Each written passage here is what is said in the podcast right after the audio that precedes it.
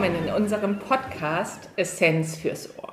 Ich bin Heike und wir wollen noch mal kurz in den Jahresstart gehen, denn letztes Mal im Podcast haben wir die Biogärtnerin Anke Pawelczyk gehabt. Und vielleicht, liebe Zuhörerinnen und Zuhörer, habt ihr es ja geschafft, tatsächlich das ein oder andere Pflänzchen schon auf den Balkon oder auf die Fensterbank zu bringen. Das ist mir nicht gelungen, ehrlich gesagt, aber das Vorhaben ist noch da. Und lustigerweise, jetzt zu Jahresbeginn, wir sind ja gerade erst im Februar, geht es auch nochmal um die Vorsätze, denn die halten ja meist nur so drei Wochen. Also, wer von euch ist noch dabei, ähm, fleißig irgendwas umzusetzen, was man sich so vorgenommen hat? Vorsätze nämlich ist, sind total toll, weil sie ja einem, eigentlich einem deutlich machen, an welcher Stelle läuft es noch nicht so ganz rund. Also was möchte man eigentlich als nächstes machen, damit man irgendwie besser durchs Leben geht. Und ähm, klar, da gibt es ganz Verschiedenes, was man machen kann.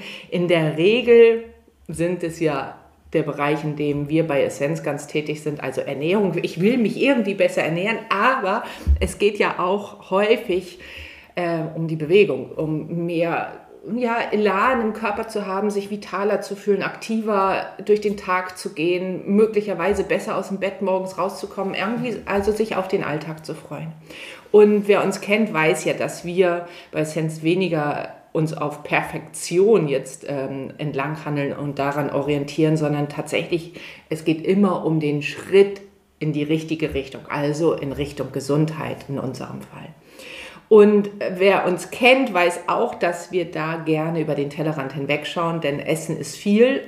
Es ist aus unserer Sicht die Hauptsache, aber mein Talkgast heute im Schnack und Snack lächelt jetzt schon und weiß, ah, das sieht er vielleicht ein bisschen anders. Denn ich habe genau so einen Experten, wie wir ihn brauchen, für den echt rundrum guten Alltag neben mir sitzen. Es ist mein ganz langjähriger und sehr lieber Kollege Daniel Höhnow. Hallo Heike. Ähm, ich bin keinesfalls anderer Meinung. Also Essen ist für mich auch die wichtigste Grundlage. Ah. Ich, ich runde es nur ab. genau. Ah, das ist für mich jetzt schon mal ganz neu. Ähm, Daniel, wir kommen gleich zu dem, was ähm, deswegen neu, ich muss mich, glaube ich, erklären. Ne? Wenn ich dir jetzt in die Augen schaue, ich muss mich erklären, weil ich dachte, dein Fachbereich ist okay. der für dich ganz wichtigste. Aber ich möchte nochmal zum Essen zurückkommen. Unser Schnack und Snack, den beginnen wir immer mit der Frage, was eigentlich dein Lieblingssnack ist. Oha, also ähm, was würdest du mir denn empfehlen? okay, also, weil du ja so ein sportlicher Mensch bist, jetzt verrate ich schon ein bisschen was über dich, äh, ein sportlicher Mensch bist, haben wir dann natürlich ganz genau Vorstellungen, aber ich glaube, du weichst gerade der Frage aus. ähm, was ist ja, es? Ich will mich nicht so in die Nesseln setzen, ähm, weil ich nicht weiß, ich kann fast immer nur was Falsches sagen. Das ist mein Gefühl. Ja. Aber ähm, ich sag mal, ich bin den ganzen Tag unterwegs mhm. und weil ich immer die einzelnen Termine im Auto anfahre und wenn ich dann natürlich ähm, Hunger verspüre, versuche ich den gesunden Mittelweg und versuche dieses sogenannte, wie ich hörte, Y-Food mal zu konsumieren, äh, besser als ähm, irgendwelche ungesunden Fastfood-Snacks. okay, also du, äh, du gehst in den Supermarkt hinein und dann gibt es da diese Proteinshakes. Genau, genau. genau. Diese fertigen. Sag, welche Geschmacksrichtung ist denn deine liebste? ja, also es gibt da nicht sehr viel Auswahl, aber ich finde so gebrühter Kaffee mhm. oder wenn es dann auch mal was anderes ist wie Schoko, Vanille oder vielleicht auch Beeren. Mhm. Ne? Aber du möchtest jetzt mit den Beeren die Kurve kriegen. Ja, also ähm, genau. Also ich versuche einen guten Mittelweg zu gehen und werde mich aber nach diesem Podcast nochmal mit dir zusammensetzen. okay, also die Kurve ist gekriegt und ich musste gerade bei dir äh, darüber an eine äh, Kundin, Klientin von mir denken, die nämlich sagt, schmeckt lecker, gibt aber Mecker. Ah, ja, also wo, ja. so, wo du gerade gesagt hast, da habe ich immer ein schlechtes Gewissen. Äh, nee, muss man nicht haben. Mhm. Also gerade diese ganzen Proteinshakes. Klar, für so einen Alltag, wie du ihn hast, ist es wirklich ein gefundenes Fressen und wir haben hier ähm, schon häufiger auch über so fertige Proteinshakes gesprochen. Was wir immer mitgeben, ist natürlich, jetzt bin ich die Spaßbremse, mhm. ähm, guck mal auf die Zutatenliste und check mal, wie viele von den Zutaten kennst du. Ja, ja ich kenne sehr wenig, glaube ich, aber ich sehe dann so Vitamine und Mineralien und das ist dann, das, das, ähm, das reicht mir dann. Ja, genau, und für den Laien ist das ja. natürlich auch erstmal total wichtig und in deinem Fachgebiet ziehe ich ja dann blank, weil ich auch viele Sachen einfach nicht erkenne, wo du so viel Hintergrundwissen hast, mhm. was einfach ist. Gibt Danke. es Sachen, die du so gar nicht isst, also die dir so gar nicht in die Tüte kommen? Ähm, also jetzt, das sind jetzt äh, nur so einzelne Bestandteile. Also ich mag keinen Kokos. Mhm. Ja, wenn ich Kokos rieche, dann das ist einfach geht gar nicht. Und aus dem Gesundheitswahn heraus dachte ich, ich könnte mal einen Gemüsesaft probieren. Ja. Und äh, bei Tomatensaft habe ich mich aber dann fast, ähm, also ich habe es wieder ausgespuckt. ich konnte es nicht. das war nicht dein. Nein, Tomaten mag ich total gerne, aber in Saftform, ich krieg's nicht runter. Ja, ist auch ein sehr spezieller Geschmack. Es, es wird ja gesagt, dass im Flugzeug die Leute Tomatensaft trinken. Mhm am Boden es aber nicht mögen. Ja. Also wie kann das sein? Durch den Druck, durch den Ach. Luftdruck in der Kabine ähm, nehmen wir das Getränke oder auch Geschmacks, Geschmäcker anders wahr. Oh. Und ja, das ist wirklich eine Wissenschaft. Die müssen zum Beispiel, wenn sie hier am Boden etwas kochen, ähm, was für eben Flüge, irgendwie Langstreckenflüge oder so gemacht ist, ganz anders würzen und zubereiten, als äh, wenn du es am Boden essen würdest. Oh, okay. Ist spannend, oder? Ja. Und deswegen kann man das auch eigentlich leicht erklären. Ich ehrlich gesagt äh, tendiere auch dazu, dass ich Tomatensaft eigentlich nicht so gerne mag. Mhm. Ähm, wenn ich mir das würze mit ein bisschen noch Salz dazu, Pfeffer und Tabasco, oh. dann wird okay. ein Schuh für mich draus. Okay. Also, ähm. aber man kann auch ohne Tomaten sagen.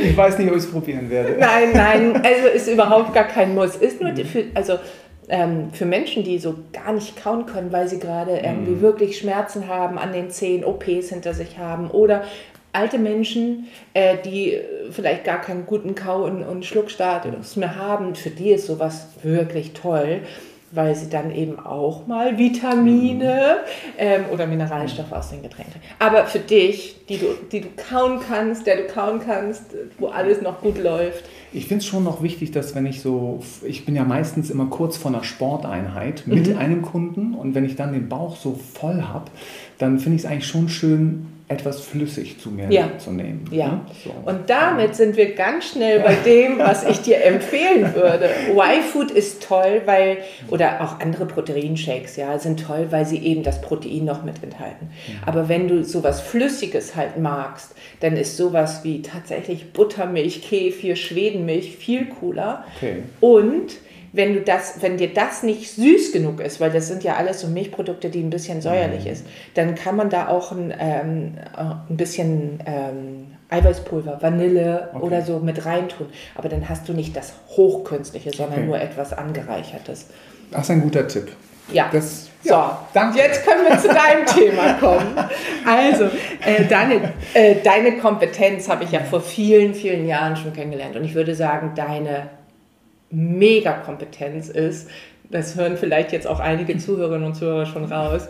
Wir lachen wahnsinnig viel und du, ja. trotz deines wahnsinnigen Fachwissens, ähm, hast du immer noch den Schalk im Nacken und wer dich erlebt. ähm, ich, manchmal denke ich, du bist wie ein Erdmännchen, weil du so viel Körperbeherrschung hast, dass du deinen Kopf um 180 Grad drehen kannst oder 360 Grad. Also, das ist das eine, aber du bist ja eigentlich tatsächlich. Ähm, ein, ein sehr, sehr, sehr, sehr gut ausgebildeter Mensch, was die Physis angeht. Also du ja. hast als erstes ähm, die Physiotherapieausbildung gemacht. Ja. Wann war das? Also äh, 95, 96 habe ich die quasi gemacht und ähm, ja, es ging immer um mehr wissen wollen, was Bewegung und Bewegungsapparat angeht. Und ähm, deswegen war das genau der Weg für mich. Mhm. Und dann kam die Ausbildung und die hast du, äh, wo war das? Hast du die hier auch in Hamburg gemacht? Nee, in Köln. In Köln, in Köln ja. Oh. Ich bin auch 98 erst quasi von Köln-Bonn nach Hamburg gezogen. Ah ja, okay. Ein Zugereister sozusagen. Ein Zugereister, ein Pitsche. Ja, genau. Und äh, das wusste ich gar nicht, dass du da aus dem Westen eigentlich ursprünglich kommst. Oder habe ich das einfach vergessen? Weil jetzt klickert es ein bisschen ja. in meinem Kopf auch. Ich weiß es nicht. Wir sind ja auch schon, wir haben schon so viel zusammen gemacht. Ja, da weiß ich nicht, ob wir das mal genau. fallen lassen. Ja, ja. habe ich dir schon mal mitgeteilt, dass ich in Hamburg geboren wurde? Nee, also ich erinnere mich jetzt nicht dran, aber ich bin jetzt stolz, ein Hamburger zu kennen, weil ja. die meisten, die ich ja. anspreche, sind auch zugezogen. Ja, natürlich. Also ja. ich habe hier auch fast nur äh, Freunde und Freundinnen oder Kollegen auch, die ähm, von irgendwo herkommen und äh, wenige Hamburger, was aber wirklich Schidigol ist, wie wir hier im Norden sagen, ja. Ähm, also du hast die Physiotherapie-Ausbildung gemacht und dann wahrscheinlich als so einer gearbeitet. Was, was ja. macht eigentlich Physiotherapie aus? Also was ist, was ist das im Unterschied zu dem, du bist ja heute auch Personal Trainer, mhm. was, ist, was ist Physiotherapie? Ja, also Physiotherapie ähm, ist natürlich, ich sag mal, nach Heilmittelverordnung einen Menschen aus einer Krankheitssituation wieder alltagstauglich machen. Mhm. Ne, so, und der klassische Physiotherapeut im Krankenhaus zum Beispiel, der kommt zu einem Bettlägerigen oder jemandem, der frisch operiert ist mhm. und bringt ihn quasi durch verschiedene Phasen der Heilung. Mhm. Und äh, ich denke mal in erster Linie jetzt so im Nachgang, wenn ich so zurückdenke, dann ist es so, dass wir die Leute auch einfach beruhigen, ihnen mhm. sagen, in welcher Phase er ist. Es ist normal, dass es warm ist, dass es mal schmerzt, ne, dass mhm. er gerade nicht kann und dass es eine Zeit braucht. Also ich glaube, es ist auch so eine Anleitung mhm. äh, für die mentale Stütze. Ja, ja, absolut. Also und, den Zusammenhang ja. zwischen Physis, also ja. Körper und Mentalem, ja. glaube ich, stellt niemand mehr in Frage, oder? Nein, genau. Deswegen gibt es da so das Einmaleins der Therapeuten so, aus der Bettlägerigkeit ins Sitzen, vom Sitzen ins Stehen, vom Stehen ins Gehen, vom Gehen an die Treppe und von der Treppe nach Hause. Ah, so ist der Ablauf. Ich, damit ja. kenne ich mich Gott sei Dank gar nicht aus. Ja, genau. Mhm.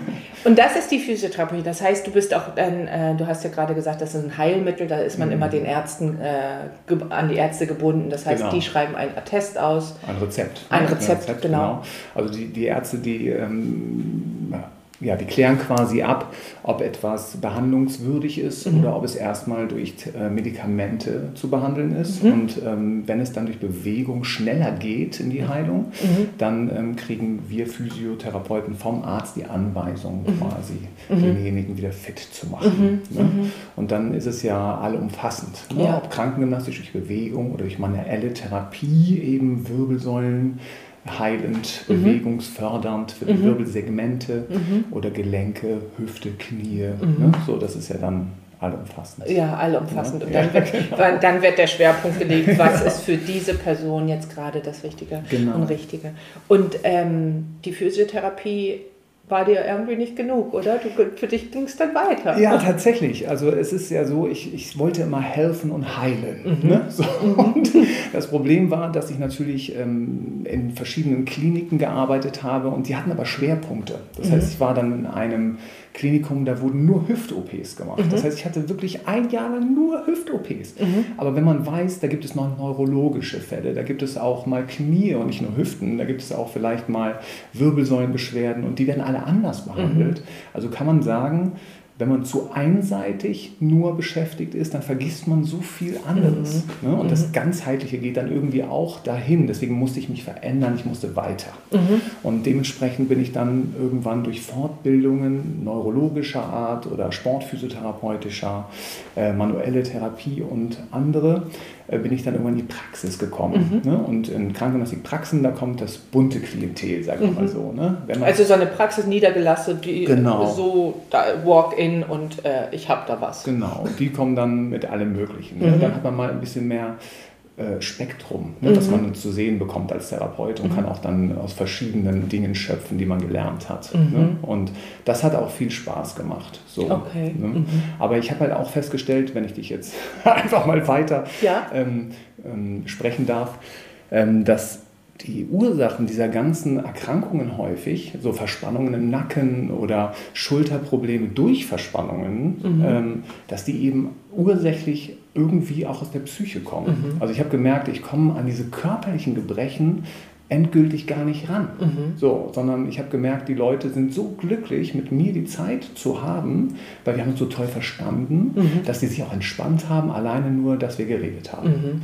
So, und da habe ich einfach gemerkt, da ist noch mehr als nur den Muskel zu massieren oder zu dehnen oder das Gelenk zu behandeln, sondern an dem Körper hängt ja noch ein Kopf. Ja, ja, ja. ja. und und ähm, irgendwann nach Jahren in der Praxis habe ich gemerkt, die Leute kommen mit den gleichen Beschwerden, haben die Haus Hausaufgaben nicht gemacht. Mhm. so, und das ist Achso, die kommen immer wieder, der ja, Rücken wird nicht besser. Genau, mhm. also die kommen dann fest zweimal im Jahr. Das ist mhm. dann wie so ein Wiedersehen. Hallo Herr Höhlo, ich bin wieder da. so, und dann bringen die mir Kuchen mit und Kekse und freuen sich, mich zu sehen. Und ich denke aber, verdammt, ja. Ich kriege den Rücken nicht ganz ja. oder ich kriege den Rücken nicht in Harmonie, ja. weil die Menschen in ihrem Leben nicht in Harmonie mhm. sind. Und mhm. deswegen war irgendwann für mich auch der Job in der Praxis nicht mehr erfüllend. Mhm. Weil ich habe mich zwar gefreut, die Menschen wiederzusehen, mhm. aber ich habe gemerkt, ich kann nichts bewirken. Mhm. So. Mhm. Und deswegen habe ich irgendwie mein Arbeitsfeld verändert, dass ich das Gefühl habe, ich habe eine Stunde mit den Menschen oder eine Dreiviertelstunde, aber länger als in der Praxis. Mhm. Und ich habe Menschen, die auf mich zukommen, die sagen, ich will was verändern. Mhm. So, die kommen also nicht vom Arzt und dann kommt derjenige zu mir und sagt, hier der Arzt sagt, das und das muss gemacht werden, mach mal weg. Mhm. Sondern das ist diese, die Kunden, die eine Eigenverantwortung mitbringen. Ja. So, die habe ich jetzt. Mhm. Und und da macht es mir unfassbar viel Spaß, mit ihnen zu arbeiten. Ja, also da habe ich keinen Zweifel dran, aber diese Eigenmotivation, was du sagst, ja. das ist ja auch nochmal etwas, dass die Personen, die zu dir kommen, aus der Opferrolle schon in die Täterrolle genau. gekommen ist. Die sind ja schon einen ganzen großen Schritt weiter und sagen, ähm, ich, ich weiß, dass das wirken wird. Ja. Und ich weiß nur noch nicht, was ich machen soll, genau. Ja. Ähm, das heißt, du bist dann vom Physiotherapeuten zum Personal Trainer. Personal Trainer ist ja auch gar kein geschützter Begriff, ne? Nee, das stimmt. Also jeder kann sich eigentlich so nennen. Also ich habe auch viele kennengelernt, die aus bestimmten Sportarten kommen, aus der Leichtathletik, aus dem Judo oder äh, Aerobic und machen einfach Einzeltraining in mhm. dieser Disziplin und nennen sich Personal Trainer. Mhm. Ne? So, aber ja. das sagt natürlich gar nichts über ob die eine fundamentale Ausbildung haben, die wissen, was sie da tun. Ne? Mhm. So, also die kennen dann ihren Bereich und das ist vielleicht gut, aber ähm, ich sag mal, man sollte schon hinterfragen, was hinter dem Personal Trainer noch steht. Ja, genau. Ne? Also, da sprichst du mir sehr aus dem Herzen, denn wir haben im Ernährungsbereich das Gleiche. Ja. Ernährungsberaterin ist überhaupt gar kein geschützter Begriff. Mhm. Und wir wissen nie, wenn wir den Begriff Ernährungsberaterin in drei Wochen, mhm. na, ich will, also das kann Anstöße geben, über Ernährung mehr zu wissen. Aber es mhm. ist nie eine fundierte Ausbildung wie die zur Diätassistentin oder zur ja. Ökotrophologin, Ernährungswissenschaftlerin und so. Mhm. Also das heißt, ähm, wir haben auch bei uns den Bereich, dass wir auf dem Markt, und das finde ich auch das Undurchschaubare, das ist ja ähnlich, wenn wir zu, eine Finanzdienstleistung brauchen, mhm. woran ja. erkennen wir eigentlich, dass es ein gut, guter Finanzberater ist? Ja, Ziehen wir blank, ja. ja. Und so ist so ist es eben interessant, wenn du sagst, Personal Training ist überhaupt nicht geschützt, Ernährungsberatung ist überhaupt nicht geschützt und du mit deiner langjährigen Erfahrung und deinem mhm. Werdegang natürlich den Menschen ganz anders anschauen kannst und mhm. auch mal medizinisch gucken kannst, mhm. wenn es nicht allein um die Psyche geht, sondern dieses in, in Zusammenhang bringt. Ja. Und deswegen bildest du wahrscheinlich heute auch andere Personal Trainer oder auch Physios fort, weil dein Blick so ganzheitlich ist, oder? ja, oh, wie hast du das erraten? Ja, ja also manchmal habe ich lichte Momente. Das glaubst du nicht, aber. Ja, genau. Also ich bin äh, beim sozusagen DTB in Hamburg, dem VTF, der mhm. Verein für Turn und Freizeit, mhm. der eben einer von 22 Verbänden ist, die im Dachverband vom DTB, Deutschen Turnerbund, quasi sind. Und die haben ja ein, ein großes Fortbildungsheft, mhm. äh, wo eben Trainer entweder die Trainer B-Lizenzen, C-Lizenzen haben aus verschiedensten Arten oder A-Lizenzen. Die können ihre Lizenzverlängerungen dort machen über weitere Fortbildungen. Und es gibt auch Physiotherapeuten, die ähm, im Bereich der Trainerlizenzen ebenfalls ähm, dort tätig sind. Deswegen, ähm, ich habe dort eine Ausbildung, die ich schon seit Jahren dort gebe mhm. und deswegen bilde ich dort ähm, Personal Trainer aus, die aber quasi erstmal gewisse Module hinter sich bringen müssen. Also ich würde mal behaupten, es ist die umfangreichste Personal Training Ausbildung, die man machen kann beim ja. VTF, ja. Ähm, weil eben im Vorfeld andere Dinge erst gemacht werden müssen. Okay, verstehe. Ja, also es gibt nicht nur ein Wochenende und dann ist man Personal Trainer. Mhm. Ja, ja, genau, ne? sondern äh, ja. Durch, also wie du sagst, man durchläuft mehreres. Ja. Und dann wurde das Bild so richtig rund für dich, als du dann auch noch die Coaching-Ausbildung gemacht hast, oder? Korrekt. Also ähm, ich sag mal so, ähm, ich habe einen Helferkomplex. Deswegen habe ich auch ein gewisses Maß an Empathie. Also ich spüre sofort, wenn es Menschen nicht so gut geht. Mhm. Aber ich musste einfach sagen, dass die Klientel, wenn sie Vertrauen zu dir schafft, weil du an ihnen arbeitest mhm. und auch einen persönlichen Raum hast, weil du bei denen zu Hause mit ihnen Sport machst, mhm. dann ähm, offenbaren die manchmal auch Konflikte mhm. oder ähm, sprechen über Probleme. Und es mhm. können natürlich äh, zwischenmenschliche Probleme sein mit dem eigenen Partner oder auf der Arbeit.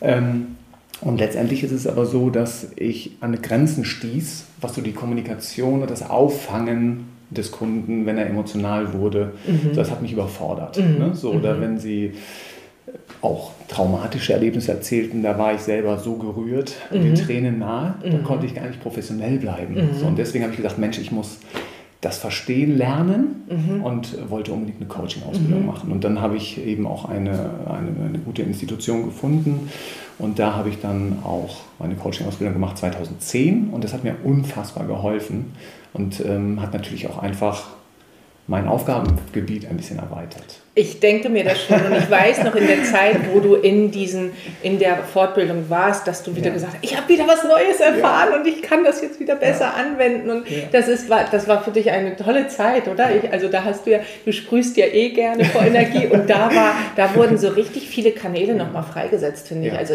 wenn ich dich erlebt habe, dann war das wow, ja, das ist ähm, wirklich toll gewesen, oder? Ja, es gehen immer Türen auf und wenn so Türen aufgehen, dann ist plötzlich also ich habe ja mein ganzes Fortbildungsleben habe ich eigentlich erfahren, je mehr du weißt, desto mehr weißt du, was du nicht weißt. Ja, das ist wohl wahr.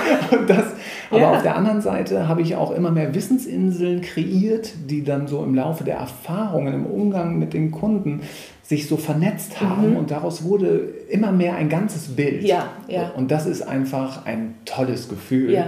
wenn man dann auch auf, sagen wir mal, Nachwuchsphysios trifft oder andere Menschen jüngeren Alters, die diese Erfahrungen noch nicht haben, mhm. wo man denkt, Mensch, da war ich auch mal. Ja, und, und die zu entwickeln, also ja. denen zu unterstützen ja. und, und Dinge mitzugeben, so wie du von Menschen gelernt hast, sind wir mittlerweile in der Situation, wo wir unser Wissen ja auch mit großem Herzen weitergeben können und ja. uns erfreuen können. Und weißt du, an was ich gerade dachte, als du das so beschriebst, ähm, an Steve Jobs von ja. Apple, weil der hat eine wahnsinnig tolle Rede gehalten vor den Stanford Universitätsabsolventen. Mhm. Und wer das mal sehen möchte, ist es auf Deutsch oder auf Englisch äh, zu sehen, YouTube Connecting the Dots, also die okay. Knoten oder Punkte sozusagen miteinander ja. zu verbinden.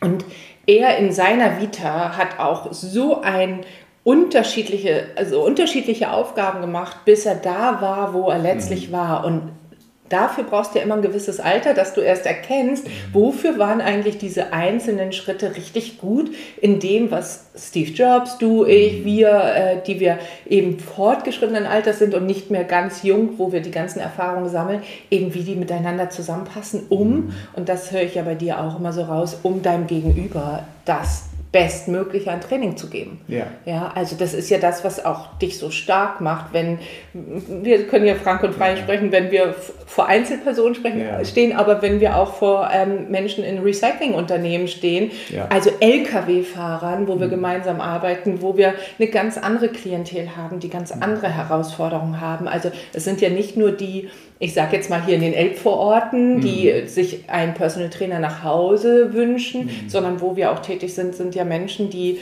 ähm, jetzt andere Settings haben mhm. im Rahmen von betrieblicher Gesundheitsförderung, wo wir sagen, okay, ja. da brauchen die Leute das ja auch. Wie ja. sitzt man ergonomisch ja. im LKW, am Schreibtisch? Ja. das ist ja das, was wir den ganzen Tag machen.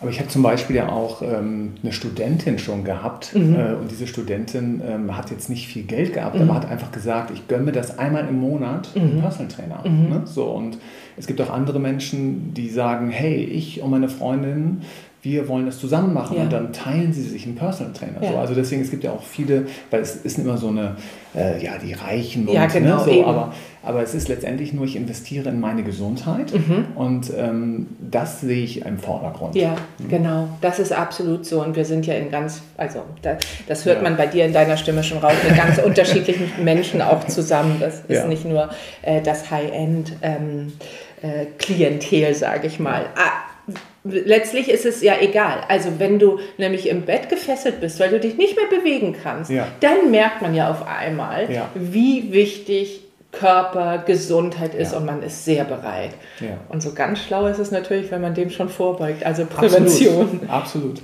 Aber ich kann auch noch sagen, 2008 ähm, bin ich ja selber mal bettlägerig geworden, mhm. weil ich mhm. eben einfach durch eine versteppte Lungenentzündung im Koma lag. Mhm. Und als ich aufwachte, hatte ich 20 Kilo weniger Gewicht. Mhm. Das heißt, die Muskeln waren weg. Mhm. Und dann habe ich als Profi und Physiotherapeut plötzlich gemerkt, hey, ich kann gar nicht sitzen. Oh mein Gott, ich kann nicht länger als eine Minute stehen, dann werde ich schweratmig und bin fertig mit der mhm. Welt. Ich musste alles neu lernen und das hat einfach nochmal viel mehr den Zugang zu all diesen Systemen im Körper bei mir freigeschaltet, wie wertvoll das eigentlich ja. ist. Ne? Ja. Und ich hasse Joggen, aber ich sage mal, an dem Moment, wo ich da lag, und ich habe Fernsehen geguckt im Krankenbett und sah jemanden laufen und dachte, das wirst du nie wieder können. Mhm. Und als ich dann mich wieder rausgeholt habe aus dem Bett, ähm, dann wieder joggen zu können, dieses zu fühlen, es alleine nur zu können, das hat mich ja, ich mache es heute nicht so regelmäßig, aber wenn, dann genieße ich es. Mhm. Und erinnerst du noch diese Läufe, die wir da in der Nähe von Nürnberg hatten, durch den ja, Wald, ja. wo du irgendwie fünf Minuten Erdgas pro Kilometer, du Angeber, gebraucht hast? Und, und ich dachte gerade, nicht joggen, also du, ja, joggen nicht, aber du rennst. Ja, also du ja. läufst ja sehr schnell. Ja, ich bin mal schnell gelaufen, aber jetzt so Corona-Zeit und all das, mhm. also seit vier Jahren bin ich quasi eigentlich nicht mehr regelmäßig gejoggt und das merkt man deutlich, mhm. dass man mehr stationär gearbeitet hat. Ne? So deswegen meine Aufgabe in diesem Sommer ist es auch wieder ins Laufen zu kommen. Hey, da könnten wir ja mal zusammenlaufen. Das wäre ja, vielleicht ziehe ich dich mal ab. Ich wollte gerade sagen, wenn du mich mitnimmst. genau, wenn ich dich hinter mir herschleppe. ja, man muss nur lang genug warten, dann ändern sich Zeiten. Und, dann wird es nett, dass man mal vorne läuft, ja. laufen kann und sagt, geht's ja. noch? Ähm, und locker über die Schulter klopft. Ähm, Alltagstauglichkeit ist das, was ich mit auch so verbinde. Du hast das ATT-Training entwickelt. Ja. Ähm, ich bin ja da schon mit konfrontiert worden, als wir eben in der betrieblichen Gesundheitswohnung waren, wo, wir, ja. äh, wo ich die Übungen, die du mit den Leuten machst, ja äh, gerne auch mitmache, bis, äh, ähm, bis ich den Kochkurs ja. vorbereite.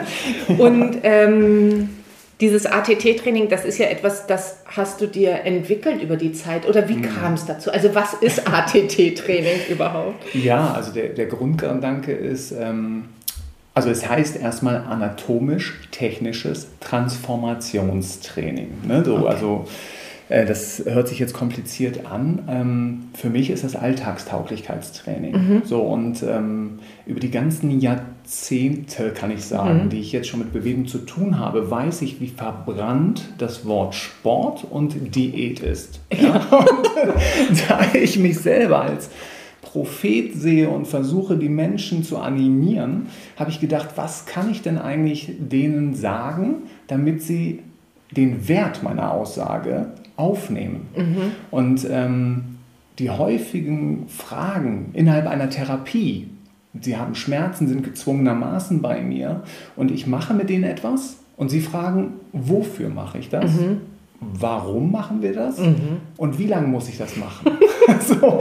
und, und, und diese Fragen, die haben mich natürlich immer zu fachlichen Aussagen gedrängt, die dem Menschen genauso wenig gesagt haben, mhm. wo stehe ich gerade. Mhm. Ne? Also so. wenn du erklärt hast, wie der Muskel am Knorpel ja, hängt oder so. Das interessiert ja. den ja gar nicht. Mhm. Ne? So. Der, der, Muskel und Knorpel hängen gar nicht zusammen, oder? Egal. Egal. In der Faszie hängt alles zusammen. genau. Nein, aber es geht einfach darum, ich wollte eine Transparenz schaffen, in der ich einem Menschen klar mache, wo er gerade steht. Mhm. Und dafür habe ich quasi so eine Nulllinie für mich erfunden. Mhm. Und die bedeutet, zehn Übungen musst du können.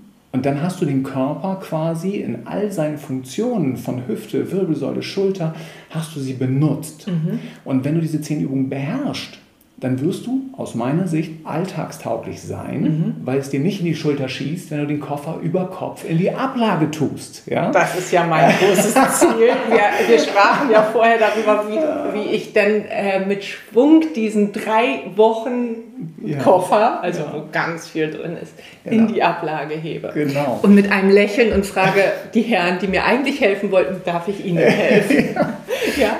ja, also, und Also es ging mir einfach darum, etwas zu erschaffen, wo jemand eine Struktur hat und sich selber wiederfinden kann. Also das heißt, im Alltag, Koffer ist das eine. Das ja. andere ist Bierkisten oder Wasserkisten in den dritten Stock heben. Oder seine Kinder, wenn man äh, junge Mutter ist, äh, ja. die ganze Zeit auch mal tragen können, ja. ohne dass man äh, hinterher sagt, um Gottes Willen, mein Rücken tut mir weh. Ja, also ich meine, es wird immer mein Rücken wehtun, egal wie fit man ist. Mhm. Man ist nur Mensch. Mhm. Ne? So deswegen gibt es immer Tagesformen oder man ist Immunsystem geschwächt, weil man Schlafmangel hatte durch mhm. Stress.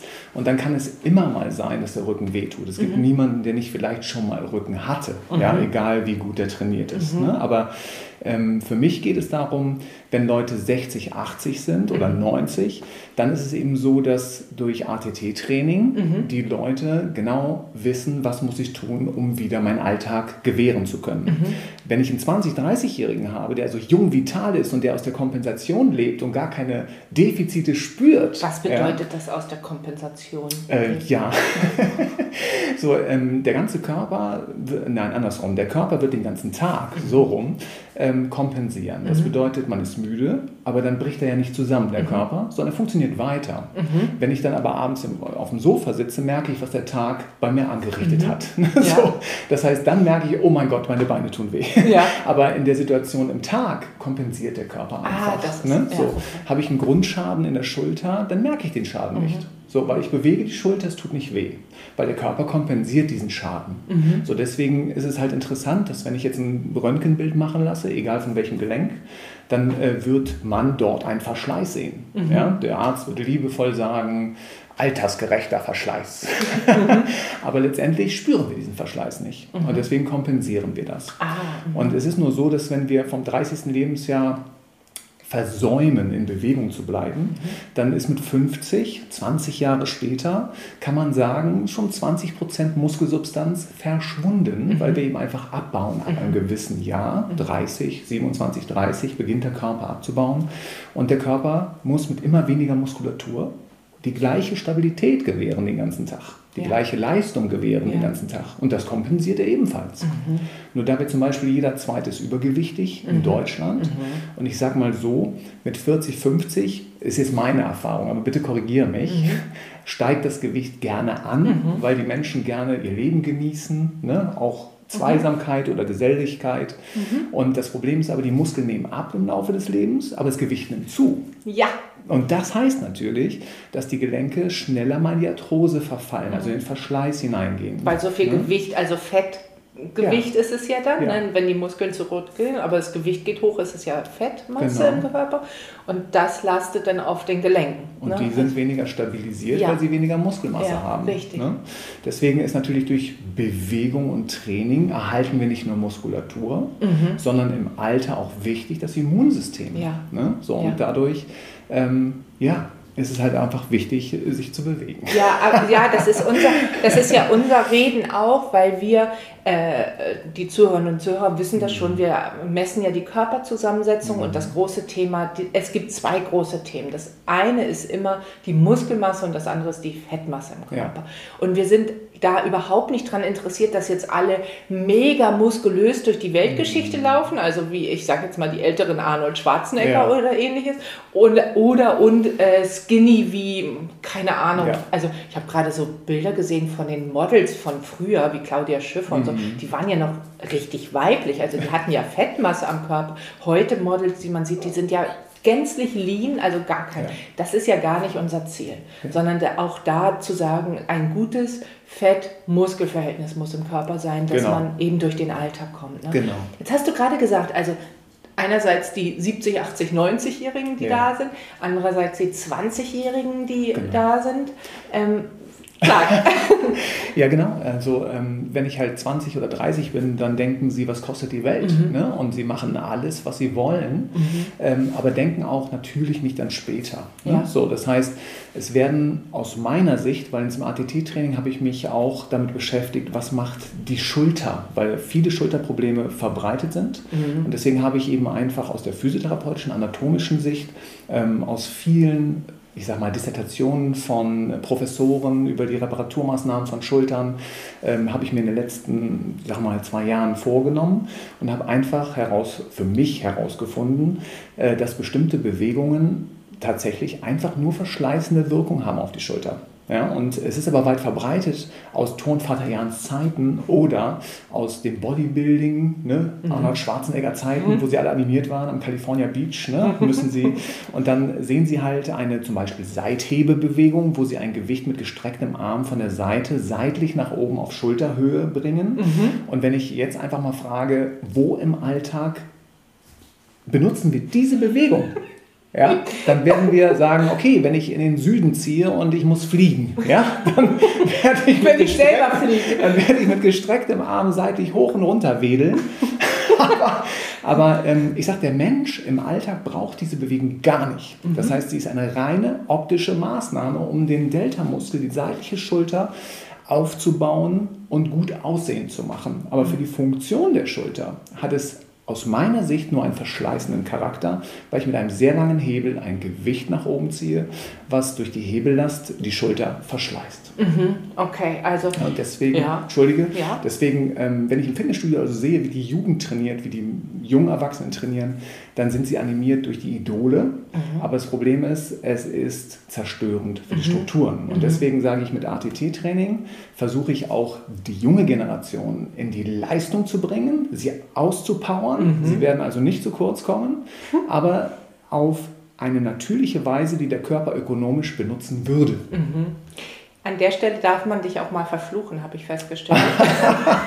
wenn, wenn, wir so ein Training machen und ja. ich wirklich schimpfe, ja. äh, wie man mit dem eigenen Körpergewicht eigentlich schon an seine Grenzen kommt und sich auspowert. Also was du ja. sagst, dieses braucht man eigentlich überhaupt Gewichte? Sind Gewichte wichtig oder reicht das eigene Körpergewicht? Tatsächlich, ähm, ich sage, wir brauchen Gewichte, mhm. aber nicht um zu pumpen, ja. sondern ähm, um eben den alltäglichen Gewichten die Stirn bieten zu können. Mhm. Ja, weil wenn ich eine, eine Umzugskiste heben mhm. möchte oder wenn ich meine Bücher umsortieren möchte und nicht einzeln laufen, sondern ich nehme einen Stapel Bücher, mhm. dann werden sofort Gewichte des Alltags auf den Körper wirken. Mhm. So, und deswegen sollten wir aus meiner Sicht mit 30 Prozent des eigenen Körpergewichts locker hantieren können. Mhm. Mit 50 Prozent des Körpergewichts wäre toller, mhm. weil wenn ich sage mal 80 Kilo wiege und ich kann mit 40 Kilo arbeiten, mhm. dann sind so eine Getränkekiste 12 Kilo weit darunter. Und ein Spaß. Aber im Sommer, mhm. wenn ich den 32 Kilo aufs Band heben soll am Flughafen, bin ich immer noch unter der Ressource, mit der ich gewohnt bin zu arbeiten. Mhm. Und dann ist die Chance, einen Hexenschuss zu kriegen oder mir die Schulter zu verreißen oder der Bizeps reißt ab, mhm. ist dann eben nicht gegeben. Ja, und ich erinnere mich gerade, als wir eine Wohnung umbauten und mein Vater als Maurer da ganz aktiv war, ja. aber fortgeschrittenen Alters, über 70, und hat gesagt, die Zementsäcke, die trage ich aber nicht mehr. Und ich ja. weiß jetzt genau die Unterschiede zwischen 20, 30 und 40 Kilo ja. wo, der, wo ich dem Verkäufer beim zweiten Mal gesagt habe, ich möchte bitte keine 40 Kilo Säcke mehr in den zweiten Stock tragen müssen, weil das, ich, ohne Fahrstuhl, weil das ist schon, ich schnaufe da so sehr, ich würde gerne die kleineren nutzen. Korrekt. Und ja, 40 Kilo ist ein bisschen mehr als die Hälfte meines Körpergewichtes, aber bei 35 wiegt 70 Kilo. Bei ja. 35 Kilo wäre es schon gut, wenn ich die tragen ja. könnte, sagt Und ich sag mal so, in dem Moment, wo ich mit einem höheren Gewicht arbeite, ist eben auch wichtig, dass wir überhaupt die Techniken lernen, mhm. wie hebe ich körperkernnah ja. ein Gewicht von Unterbauchnabel auf über Schulterhöhe. Wo brauchen, also sag mal eine Bewegung im Alltag, wo ist das von unter Bauchnabel. Auf, auf, also wenn ich jetzt eine Einkaufstüte zum Beispiel ja. nur vom Boden ja. auf die andere Richtung der Küche hebe, okay. dann muss ich von Unterbauchnabel auf Brust- oder Solarplexushöhe mhm. ziehen. Wenn ich aber jetzt den besagten Koffer in die Ab Lage oben mhm. im Flugzeug oder im Zug bringe, mhm. dann muss ich natürlich, wenn ich ihn auf Rollen hinter mir hergezogen habe, was mhm. noch einfach ist, und dann kommt das Gewicht, das ich eben von unter Bauchnabel auf Überschulter in die Ablage muss. Und ich sage mal, das Problem ist ja nicht das Gewicht, was wir tagtäglich bewegen. Das mhm. Problem ist, dass solche Situationen mit der Ablage vielleicht einmal im Jahr vorkommen mhm. oder alle drei Jahre einmal. Mhm. Aber genau die Belastungsspitze sorgt dann für den strukturellen Schaden im Gewebe. Im Gewebe. Und das, ne? Schultergewebe oder Rücken auch? Wo es knallt. Wo es knallt. Also das kann, hat jeder so eine Schwachstelle. Also die einen haben Schulter, die anderen haben. Ja, ich sag mal, Schulter, Schultern sind häufiger eingeschränkt, mhm. wodurch durch die Einschränkung der Schulter sehr häufig Rücken entsteht. Ah. Weil wenn ich etwas über Kopf drücke und es fällt mir schwer, aus der Schulter wirklich die die gewebliche Reichweite zu bilden, mhm. dann werde ich im Körper mich nach hinten lehnen, mhm. um der Schulter Unterstützung zu geben in der mhm. Reichweite nach oben. Aber dann bringe ich natürlich die Lendenwirbelsäule in eine starke Hohlkreuzposition mit Gewicht über Kopf. Und wenn die Schulter hält, ist gut. Wenn der Rücken hält, hm, ist auch gut. Aber wenn nicht, dann nicht. wenn nicht, dann nicht. Und deswegen hängt so eine Situation, ja. irgendwas tragen, auch Wasserkisten ja. wahrscheinlich oder so, ist ja, gehst du ja auch in die Rücklage, wenn du nicht die Kraft in den Armen hast, oder? Genau, also es gibt halt Tragetechniken, ne? so, wo man sagen muss, wenn ich die Tragetechnik und das haben wir jetzt natürlich hier nicht im Bild. Ich zeige sowas dann immer gerne. Mhm. mhm. Aber wenn ich in einem 90-Grad-Winkel bin im Ellenbogen und mhm. da ist ein Gewicht in meiner Hand, dann wird der Oberarm limitiert sein in der mhm. Kraft. Mhm. Deswegen wird eigentlich das Gewicht sehr gerne vor den Bauch gepresst mhm. durch die Rückenlast. Mhm. Ne? Und dann ist der Arm nicht mehr so in der alleinigen Arbeit. Mhm. So, und ähm, deshalb weitere Strecken würden wir immer das Gewicht vor den Körper pressen. Mhm. Aber wir würden es nicht aus dem Bizeps versuchen zu tragen. Nee. Ja. Ja, also das, ja, das äh, genau, also die Kiste ziemlich weit nah, ja, am, nah ran, ne? äh, nah ran oder äh, die ganzen Einkaufstaschen, die wir manchmal bewegen. Ich denke jetzt, also ähm, das, was du beschreibst, ist ganz plastisch im Alltag eigentlich umsetzbar. Also ich, ich, kenn, ich erkenne so viele Situationen gerade, mhm. wo genau das ja äh, vorkommt. Mhm. Ne? Also mhm. Einkaufstaschen beispielsweise. Äh, ich sehe äh, kind, äh, Menschen Kinder tragen und sehe da manchmal, wie genau. schief die stehen, ja, genau. damit ähm, damit sie auf der Hüfte irgendwie sitzen, aber man, man sitzt so schräg oder so, das ist, äh, steht so schräg dabei oder also so. Es gibt ja auch mal Situationen, die ich aus, aus meinem Kundenbetreuungskreis erzählen mhm. kann, dass ich eine ältere Dame im Training habe, die natürlich pikiert darüber war, dass ich ihr Gewichte in die Hand gebe. Mhm. Ja, sagt sie, Handhellen in meinem Alter, sie vergessen aber nicht, wie alt ich bin. Ne? So, und, und ich konnte sie dann irgendwann bewegen, ähm, dass sie diese Handeln benutzt. Mhm. Aber es ist eben dann auch eine Situation gewesen, in der ich zu ihr komme und sie kam sehr humpelnd auf mich zu, weil sie einen Hexenschuss hatte. Mhm. Und ähm, zwar, weil der Enkel zu Besuch war am Wochenende, der mit seinen zweieinhalb die gefährliche Wendeltreppe hochstarkste und ähm, Großmutter hinterher, um ihn zu retten mhm. oder vor Schaden zu bewahren. Und der Enkel sah sie, freute sich und sprang. Und sie äh, machte eine kleine Beugung nach vorne, hat dieses Gewicht des Kindes aufgefangen und es machte Knacks im Rücken. Mhm. So, und ich sage nicht, dass hätte sie jetzt mit Gewicht vorher gearbeitet, wäre die Chance geringer gewesen, mhm. dass sie diesen Impact, der entstanden ist, hätte besser abfangen können. Mhm. Aber ich sage, der Alltag ist grausam. Mhm. Deswegen bereiten wir uns in dem geschützten Rahmen des Trainings mit grausamen Übungen auf diesen grausamen Alltag vor. Jetzt erklärt sich alles. Jetzt verstehe ich das. Also daher die Übungen. Die, aber das, also das Tolle ist ja immer, und da, da, sind wir Gott sei Dank einer Meinung, hinterher wird man immer so belohnt für das Training. Ja. Also das, was der Körper da an, an Botenstoffen und Hormonen ausschüttet, das ist ja, also das kriegst du ja gar nicht anders irgendwie, als, als über wirklich die eigen, das eigene. Schulter hast du ganz doll erwähnt, die Hüfte ist, glaube ich, auch so ein Kasus Knacktus, oder? Ja, also ich sag mal, in, in der gesamten Haltungsschule mhm. oder auch im Training sieht man halt sehr häufig, dass das Becken und die Schulterblätter ähm, nicht gut kontrolliert werden können. Mhm. Ne? Und das, wenn das Becken in die Fehlhaltung geht, hat man direkt an Lendenwirbelsäulen-Hohlkreuz mhm. mehr. Ähm, und wenn ich es aus dem Bücken nicht kontrollieren kann, habe ich sehr schnell einen Rundrücken mhm. beim Heben. Und deswegen ist natürlich super wichtig, das Becken in den Fokus zu bringen, ganz zu Beginn eines Trainings, mhm. damit derjenige auch bei den Übungen sich so einstellt, dass eben keine äh, Komplikationen auftreten mhm. können. Und ähm, ich sage immer, wenn jemand Rückenschule bei mir macht und sagt, warum machen wir jetzt Beinübungen? Ich habe doch Rücken. so, dann ist das eben oft so, dass sie nicht verstehen, dass gerade starke Beine das Becken so stabilisieren, dass die Wirbelsäule ein starkes Plateau hat, auf dem sie stehen kann. Mhm. Und wenn ich ähm, die Beinübung mache, dann merkt er es auch im Rücken, mhm. weil eine Kniebeuge, eine ordentliche, spannt eben auch den Rücken an mhm. und nicht nur die Beine. ja, stimmt. ah, also da, das heißt, ja. da brauchen wir auch unbedingt immer den Blick auf die Hüfte. Ja. ja. Wo du auch, also auch wieder nachvollziehbar stimmt. Wann achtet man im Alltag eigentlich, wie die Hüfte ist? Und ja. äh, jeder, der jetzt gerade den Podcast hört, denkt vielleicht auch gerade, okay, warte mal, wie soll ich jetzt, wie soll ich jetzt eigentlich genau mich hinsetzen? Vielleicht hören das auch einige im, im Gehen oder Stehen. Also wie, wo ist eigentlich die Hüfte? Und ja, jetzt kann man eigentlich mal gucken, wo ist die eigentlich gerade? Mhm. Also dieses Achtsamkeitstraining. Gell? Ich habe einen 91-jährigen Kunden, der ähm, will Tennis spielen wieder. Ne? Mhm. Und das ist ja schon toll mit mhm. seinem Alter. Und ähm, es ist also egal, wie alt man ist, mhm. es ist das gleiche Programm, was man machen muss. Mhm. Ne? So, und er saß am Tisch und äh, mit seiner Frau und plötzlich setzt er sich ganz kerzengerade hin und dann sagt seine Frau, hast du an eine Erhöhung gedacht? und dann sagt er so, ja, woher weißt du das? Daniel, genau das ist es so. ja, ich, ich denke jetzt auch gerade ganz doll, ja. und wie ja. sitzen. Und das ist im Alltag auch so. Und lustigerweise ähm, hast du ja auch gezeigt in dem Workshop neulich, wie man richtig aufsteht, ohne ja. seine Arme als Kraftunterstützung zu nutzen. Genau. Und Melissa sagte, komm, wir stehen jetzt mal auf, wie Daniel das gerne sehen möchte. und dann haben wir unsere Übungen äh, im Büro gemacht mit dem Aufstehen aus dem ja, Bürostuhl. Großartig. Ja, wirklich. Und dann, also du bist immer mit dabei. Yes. Yes.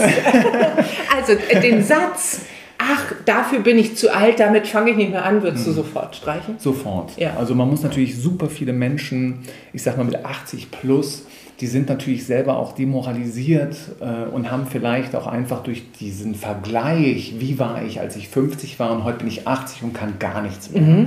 Und das demoralisiert sie und ähm, entmutigt auch mhm. für, für weitere Arbeit. Und letztendlich ähm, ist die Freude einfach das, was eigentlich als allererstes immer da sein muss ja. bei Bewegung. Ja. ja. es geht nicht um die Bewegung selbst, weil ich habe auch Menschen kennengelernt, die gar keinen Bock hatten, sich zu bewegen, mhm. aber einfach weil weil sie aufgegeben haben. Mhm. So, und so einen Menschen kann ich auch nicht motivieren. Und mhm. witzigerweise wirken die Übungen bei jemandem, der keine Lust hat, nicht so gut wie bei einem Menschen, der Lust hat der, der, ja. der, der, sich bewegen will. Ne? Und ja. das, ist, das ist ganz interessant, ja. weil das hat ja auch so was, also dahinter ist ja dieses theoretische Konstrukt der Selbstwirksamkeit oder es gibt verschiedene äh, Modelle, die beschreiben, warum sind manche Menschen halt irre motiviert und machen auch im Alltag das, was du dann sagst, nach und, und äh, das trainiert ja die ganze Zeit, während du sagst, nee, nur in der Stunde, wo ich da bin, mhm. bei dem Herrn Höhno, genau. also Daniel, wenn,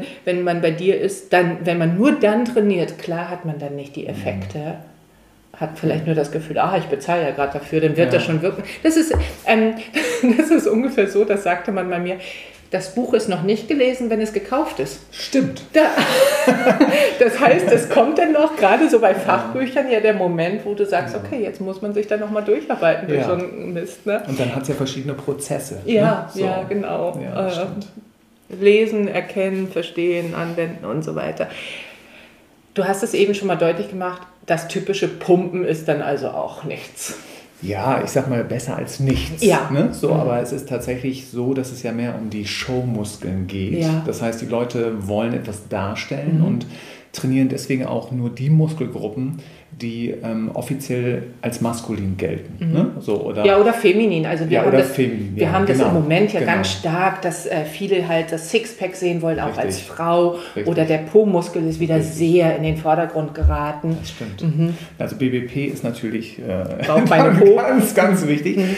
Und ich sag mal so, ähm, besser als nichts. Mhm. Hauptsache derjenige bewegt sich. Mhm. Aber wer den Luxus hat zu pumpen, ja, der hatte eben auch noch keine Probleme oder auch noch keine Ziele. Mhm. So, weil ich habe festgestellt, dass verschiedene Sportarten verschiedene Ansprüche an sich selbst haben. So, mhm. Wenn ich also ins Sportstudio gehe und ich reiße an einem Gerät, dann ist das mein persönliches, ich gucke hinterher in den Spiegel. Mhm. So, aber wenn ich jemanden habe, der eine Functional Trainingseinheit macht oder der CrossFit oder wie das auch immer heißt, der geht in die Umkleide und denkt nochmal darüber nach, habe ich mein Ziel erreicht, was ich mir heute gesetzt habe. Mhm. So, und der sagt dann, Mist, ich habe die Stange nicht sauber genug hochgehoben oder ich hab, bin heute mit fünf Kilo weniger mhm. rangegangen und der, der geht nochmal in die Selbstreflexion. Mhm. Das hat weniger mit, mit in den Spiegel gucken zu mhm. tun. Mhm. so, und deswegen ist dieses Functional Training für mich sehr wichtig. Mhm. Und ich sag mal, Functional Training hat Anteile vom Gewichtheben, mhm. weil man eben ökonomisch ein Gewicht lernt zu heben mhm. und dadurch auch großflächig arbeitet, also übergeordnet Beine, Gesäß, Rücken in einer Übung. Mhm. So und nicht nur am Gerät Oberkörper, vorderer Arm, hinterer Arm. Mhm. so, und das hat für mich weniger äh, Charakter. In der mhm. medizinischen Trainingstherapie, das heißt in der Reha zum mhm. Da ist es natürlich wiederum günstig, an einem Gerät zu arbeiten, wo ich gezielt zwischen die Schulterblätter komme, gezielt auf die hintere Schulter gehen mhm. kann, weil ich dann den kranken Körper unterstütze, indem ich die richtigen Muskelgruppen mhm. auftrainiere. Mhm. Also das heißt, wir müssen unterscheiden, wer kommt eigentlich mit welchem Ziel. Ja. ja. Also und welcher Vorgeschichte oder welcher Vorerkrankung. Ja. Das ist ähm, ganz interessant, denn gehen deine Patienten und Klienten, manche sind ja gesund, wahrscheinlich auch so durch Zyklen. Also wir kennen das aus der Ernährungsberatung, dass manche ganz hoch motiviert kommen und ganz viel durch, äh, umsetzen und dann rückfällig werden, mhm. weil, also das aus meiner Erfahrung, äh, ein Stressfaktor kommt dazu, der nicht vorhersehbar war. Man kommt also aus den neuen Verhalten raus, weil das noch nicht so stabil ist. Oder eine Einladung kommt und eine Geburtstagseinladung, eine Einladung zur Hochzeit schmeißt den ganzen Plan um. Oder gar Urlaube. Also es können unangenehme wie angenehme Dinge sein, die Menschen in ihrem eigentlichen Vorhaben stören. Ist wahrscheinlich, du nickst so. Äh, ja, klar. nickst so, ja, ähm, ja, stimmt, kennst du auch. Absolut. Ja. Also absolut. Man muss ja auch immer sehen, dass man bei einem körperlichen Workout mhm. Energie einsetzt. Mhm. Und wenn das Leben gerade sehr aufregend ist, der Job ist sehr fordernd, ich habe ähm, soziale, familiäre Probleme, einen Pflegefall oder eine Trennung oder ich habe einfach gerade den ganzen Tag voll, dann wird dieser ganze mentale Stress natürlich zum Energieverlust über Tag führen. Mhm. Da kann Sport ein Ausgleich sein, mhm. aber es kann auch zur Krankheit führen. Ja. Weil wenn ich so ausgebrannt bin vom Kopf, und körperlich mir nochmal draufsetze, diesen Energieverlust, mhm. kann sein, dass das Immunsystem dann zu wenig Energie mhm. hat, um gesund zu bleiben. Mhm. Ne? Mhm. Es gab eben deswegen auch schon Kunden, die vor mir saßen und wollten unbedingt von mir trainiert werden, aber hatten einen so langsamen Augenschlag, dass ich wusste, der pennt mir gleich vor mir sitzend ein. Mhm. Und ich habe das Gefühl gehabt, nachdem ich mit ihm geredet habe, sie brauchen eher eine Mütze Schlaf, Sauna, Massage, Entspannung, mhm. aber kein Sport. Mhm. Nicht noch das Ja, nicht das nach oben drauf. Ja. Genau. ja, das erinnere ich auch ja. aus deinen Worten von damals ja. noch, wo du mir auch mitgegeben hast, es gibt Tage, da ist Sport ja. keine gute Idee. Da ist das Sofa die weitaus bessere Variante, ähm, da jetzt seine Batterien auch wieder aufzuladen. Gleichwohl gibt es ja auch Sport, wo, also Sport, das Wort magst du ja gar nicht, aber ähm, Bewegung oder ähm, körperliche Aktivität, die, mhm. wenn du es ganz dezent machst, ja auch dein, ja. also walken, gehen, ja. draußen sein, im ja. Wald sein, am Wasser sein, je nach Gusto, äh, grünes Wasser, salzige Luft spüren oder Bergluft oder so. Ähm, das heißt, da auch so ein Feingefühl zu entwickeln, was ist heute gerade dran. Ja, und wie viel Energie habe ich mhm. noch? Ne? Ja. So, und Manchmal, und das ist sehr häufig der Fall, muss mhm. ich sagen, ist man kopfmüde, aber der Körper kann noch. Ja, das also ich, genau. Also es gibt tatsächlich ja. unterschiedliche Belastungen im ja. Alltag. Ne? Das eine das ist wirklich, äh, wo du nur den Kopf voll hast. Und durch den Sport ja aber ähm, anfängst, diese unterschiedlichen Dinge, die dich kognitiv, also im Kopf beschäftigen, anfängst zu sortieren. Ja, richtig. Also es ist, äh, es ist auf jeden Fall lösungsfindend. Ja. Ne? So, weil wenn man vor einer Mauer steht oder man weiß gerade gar nicht, wie man damit umgehen soll, mhm. was da heute passiert ist, dann ist natürlich so eine Ausdauereinheit im Sinne von dauerhaft spazieren gehen oder eben auch tatsächlich langsames Joggen, mhm. kann dann unglaublich klärend sein. Ja, also ich nenne das fast schon Meditation bei der Bewegung, weil du musst ja. über den Weg bestfalls nicht nachdenken, du musst über die ja. Bewegungsart nicht nachdenken. Ja. Manchmal fragt man sich ja hinterher, äh, äh, wie war eigentlich die Joggingrunde? Bin ich heute wirklich diese Runde gelaufen oder was war da eigentlich los? Weil es ist so, auf Autopilot läuft man und äh, räumt eigentlich dabei das Oberstübchen ja, auf. Ja, genau, ne? vollkommen richtig. Ja. Wir kommen allmählich zum Abschluss. Ich, oh, äh, schade. Ja, Daniel, ich könnte, ich könnte ewig mit dir weiter schnacken hier. Ähm, also, und vielleicht machen wir einfach nochmal eine Session irgendwann. Ja. Äh, jetzt, wo du äh, weißt, wie Podcasts so schön sind und wie nett das ist. Fake News. Abschließend kommen wir immer in unseren Schnack und Snacks auch zu Fake News, wo ich, wenn wir über Fake News nachdenken, welche aus deiner Sicht eigentlich am sinnvollsten oder aus deiner Sicht aus der Welt geschaffen werden sollten? Also Sport ist Mord. Auf jeden Fall. Ja. so ähm, dann ähm, lieber nicht bewegen. Ne? Also mhm. das sind natürlich die ganzen Geschichten, weil ähm, ich damit immer wieder mit Kunden konfrontiert werde, die sagen, ja, aber mein Arzt sagt, das ist nicht gut in meinem Alter, eine Ausfallschrittbewegung zu machen. Mhm. Also sowas finde ich zum Beispiel einfach eine Falschaussage. Mhm. Ne? Was mir persönlich eben auch auf der Seele liegt, ist eben, dass so die ganzen Empfehlungen heutzutage sind, ähm, du brauchst nur 20 Minuten, du brauchst nur 10 Minuten trainieren und am besten machst du das ganz stressig und schnell, mhm. ähm, so dass die Leute quasi denken, oh, das ist ja toll. Mhm. Und dann laufen sie da rein, lassen sich unter Strom setzen zum Beispiel für eine mhm. gewisse Zeitspanne und dann rennen sie in ihrem gestressten Alltag weiter. Mhm. So, und das alles macht mit dem Nervensystem aber nichts Gutes, weil das mhm. Vegetativum ja sowieso schon auf Kampf und Flucht den ganzen Tag ist. Und dann ist diese Überstimulierung durch kurz und heftig mhm. finde ich dann eben einfach keine gute Empfehlung mhm. für den mhm. Körper. Weil wir haben ja auch gerade über Meditation gesprochen, durch Ausdauer mhm. und das braucht einfach auch Zeit. Mhm. Ne? Und wir, der Körper braucht Zeit. Er braucht nicht Effizienz und noch ökonomischer, noch schneller, noch besser, dass ich noch mehr in den Tag mhm. reinkriege, sondern er braucht einfach wirklich eine Insel der Zeit und des Ausgleiches.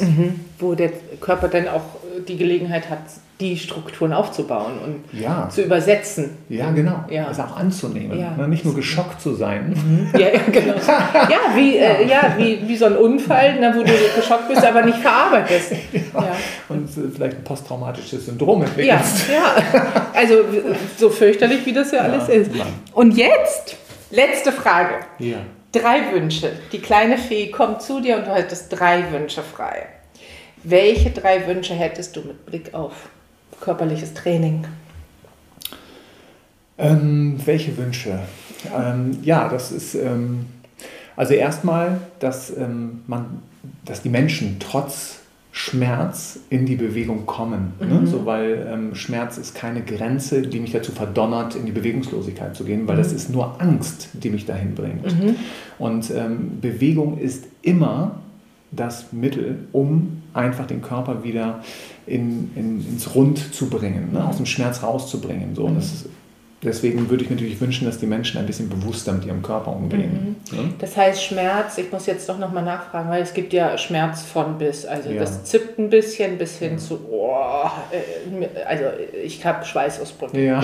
wegen Schmerz. Nein, also wenn wir über pathologischen Schmerz sprechen, ähm, wie zum Beispiel nach Unfall mhm. oder, ne, dann ist natürlich ein Heilungsprozess da, wo ich natürlich angepasst in die Bewegung gehe. Aber wenn ich beispielsweise am Bein ein Problem habe und es darf wirklich nicht bewegt werden, vom Arzt verordnet, mhm. dann kann ich den Oberkörper bewegen, mhm. aber habe einen Nutzen für das Bein. Mhm. Aber die Leute bleiben lieber ganz liegen. Mhm. Ja. ja, so, und diese Angst, auch eine Hausaufgabe des Therapeuten umzusetzen, äh, die haben einen Schmerz, denken, ich könnte was falsch machen und lassen eine Woche vergehen, bis sie mich wiedersehen. Mhm. Und das ist eine verlorene Woche. Mhm. Deswegen diese visuelle analoge Schmerzskala von 1 bis 10, die gerne zur Rate gezogen wird, ist, sagen wir mal 1 bis 5 Schmerz, darf trotzdem bewegt werden. Mhm. So, und alles, was über 5 geht, da sollte man tatsächlich dann abbrechen. Mhm. Okay. Also, ähm, Wunsch, Schmerz ist nicht Schmerz und Schmerz ja. ist nicht ähm, unbedingt ein äh, äh, Indikator. Ne? Indikator für ja. keinen Sport. Ja, mhm. genau, auf jeden Fall. Mhm. Ne, also Bewegung. Wir müssen ja nicht Sport machen. Ja, ja, ja, ja. Ich, Bewegung, natürlich, selbstredend. Ja, genau. Mhm. Und das Alter ist natürlich für mich, also jeden Alters hat die gleichen Aufgaben. Mhm. Ne? So ist es egal, ob 30 oder 90. Also mhm. der Körper funktioniert auf die gleiche Weise und reagiert mit den gleichen Antworten im System. Und deswegen würde ich mir auch wünschen, dass gerade 80, 90-Jährige in die Bewegung kommen, um ihre Lebensqualität hochzuhalten. Mhm. Ich verstehe, ja. Und du hast drei Wünsche. Also ist ähm, nicht pumpen oder was ist so ein äh, weiterer Wunsch? Ähm, ja, also ähm, vielleicht würde ich mir auch wünschen, dass wir alltagsnäher trainieren. Mhm. Also dass wir nicht, so jeder darf eine Sport, Spaßsportart machen. Äh, oh, Entschuldigung, ich will da nicht Spaßsportart zu sagen, aber wenn man Yoga macht oder Pilates macht, dann gehen Menschen hin, die haben ein Talent für das. Das mhm. heißt, Yoga ist viel Beweglichkeit. Viele, die beweglich sind, finden sich da wieder. Ne? Heißt aber nicht, dass sie das brauchen, um den mhm. Ausgleich zu finden. Mhm. So, deswegen ähm, würde ich mir wünschen, die, die beweglich sind, würden ein bisschen mehr Stabilität trainieren, ein bisschen mehr Kraft trainieren, um stabiler zu werden. Und die, die zu stabil sind, die würden vielleicht ein bisschen mehr Yoga machen, um beweglicher zu werden. Mhm. Und somit halt quasi diesen Alltagsausgleich zu schaffen. Mhm. Also Alltagsausgleich ist ja fast ATT-Training. Fast ATT-Training. Aber das ist, äh, leuchtet alles ein, was du heute beschrieben hast, dass das ein eigentlich das ist, was wir brauchen, um ähm, im Alltag den Alltag vielleicht beweglicher zu gestalten und das tatsächlich auch genießen zu können, dass man im Kopf genauso wie ja. im Körper beweglich ist und bleibt, bleibt oder ja. es wieder wird, ja. wenn es derzeit ähm, nicht in Balance ist, nicht in Harmonie ist, wie, so ist wie du es beschreibst. Mensch, Daniel, also wir könnten wahrscheinlich ja. noch ewig lang. Ähm, es ist wie immer, es ist wunderbar lustig mit dir, es ist wunderbar in, inspirierend mit dir, weil ich ähm, auch immer merke, wenn ich mit dir zusammensitze, habe ich eine andere Haltung und es wird, ähm, ja, du bist schon immer mit dabei, auch bei uns im Team. Ich freue mich und bedanke mich sehr herzlich für dein Kommen heute hier zur, zum Talk. Ja, ich danke dir sehr, dass ich hier sein durfte und es ist mir eine große Freude und ich freue mich auf alles, was wir in Zukunft noch machen werden. Wir dürfen gespannt sein. Und wir setzen uns jetzt zusammen und du gibst mir noch Tipps, was ich essen kann in meinen Snack. Okay. Äh, ja, Auftrag habe ich erreicht. Also, liebe Zuhörerinnen und Zuhörer, äh, einen schönen aktiven Tag wünschen wir euch. Tschüss. Tschüss.